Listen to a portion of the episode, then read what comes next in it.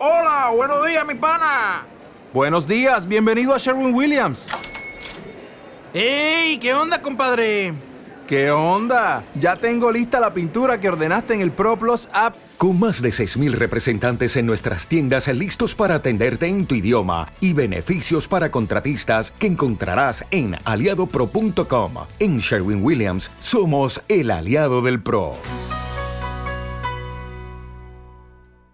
Somos revolucionarios de la política de la libertad. En cambio, no nos abstenemos de entrar en las cuestiones de la igualdad, porque para eso hay que estar en el gobierno o en aspiraciones de gobierno. Entonces sí, habla, pero cuando no se tiene libertad, ¿pero cómo se va a pedir la, igualdad? Si nos dirigimos a todos, ¿cómo vamos a hablar de la igualdad? Queremos libertad y que la libertad defina luego la, la igualdad. Pero sin haber libertad, ¿quién se atreve a decir que es de izquierda y derecha? Yo lo digo. Aquel que sin libertad se define de izquierda es mentira.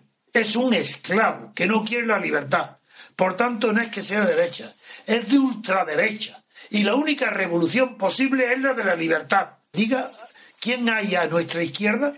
¿Quién en, en, tema de libertad? Nadie. ¿Cuándo ha habido alguien a nuestra izquierda de la libertad? Nunca. Desde el origen hemos nacido para eso. Y yo, de luego, voy a morir con la mismo, el mismo hálito y la misma voz y el mismo corazón y la misma calor en el cuerpo. El de la libertad. Otra cosa no sé lo que es. Constituyente, la radio del MCRC, el Movimiento de Ciudadanos hacia la República Constitucional, fundado por Antonio García Trevijano. La lucha por el derecho, con Pedro. Uno de los sentimientos míticos nacionalistas es el que infiere que el hecho de tener una lengua particular otorga el derecho a tener un Estado propio. Y si bien es cierto que lo más original de cada nación es su lengua, no lo es menos que su evolución e historia se han encargado de no hacer de la misma signo distintivo prioritario de su identidad. Prueba de ello es que la propia nación española no se identifica nacionalmente con las comunidades de hispanohablantes de Latinoamérica, de Hispanoamérica, eh, no existiendo el más mínimo vestigio de sentimiento de consideración nacional sobre aquellas, en tanto formaron parte del propio Estado español, siendo siempre consideradas como parte de la misma nación española de ultramar, a pesar de hablar mm, la misma la misma lengua. Nunca, nunca ha existido una aspiración eh, de consideración nacional o de aspiración nacional de España sobre Perú, sobre Chile, sobre Argentina. No. Ejemplos, al revés, como el de Portugal respecto a Brasil y el vasto abanico de naciones de la Commonwealth, corroboran la falsa base eh, en el que el nacionalismo se asienta al acercarse a la cuestión lingüística.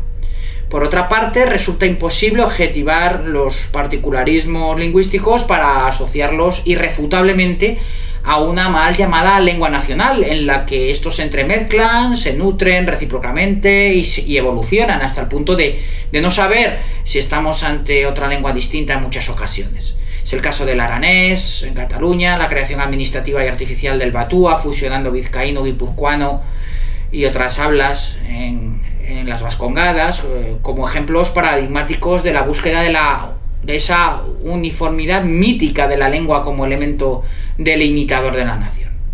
El mito nacionalista, como aspira a convertirse a Estado, precisa entrar en el juego lógico y dialéctico de la discusión sobre conceptos y categorías políticas, de no optar naturalmente por la vía directamente criminal del terrorismo, en realidad mucho más consecuente con sus bases teóricas.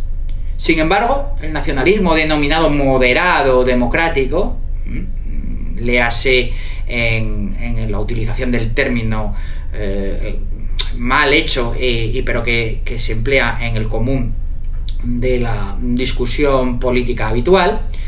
Como digo, ese nacionalismo supuestamente moderado es siempre un jugador de ventaja, puesto que cuando se ve acorralado por su interlocutor o se encuentra ante la incompatibilidad teórica de sus postulados con la realidad más evidente, como es esta que hablo ahora mismo sobre el mito de la lengua, acude al argumento sentimental como sustento último de sus posiciones y afán de Estado, y frente a eso no existe razonamiento que valga.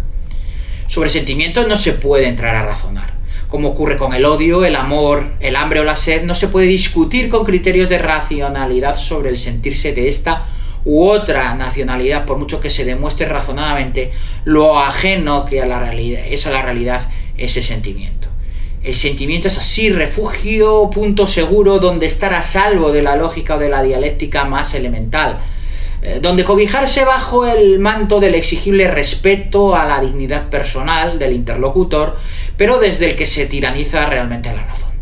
Por eso el nacionalista presenta a la nación no como un hecho de la existencia humana, sino con derechos subjetivos y sentimientos, como si fuera una persona, siendo muy al contrario que solo los seres humanos son eh, titulares de tales atributos.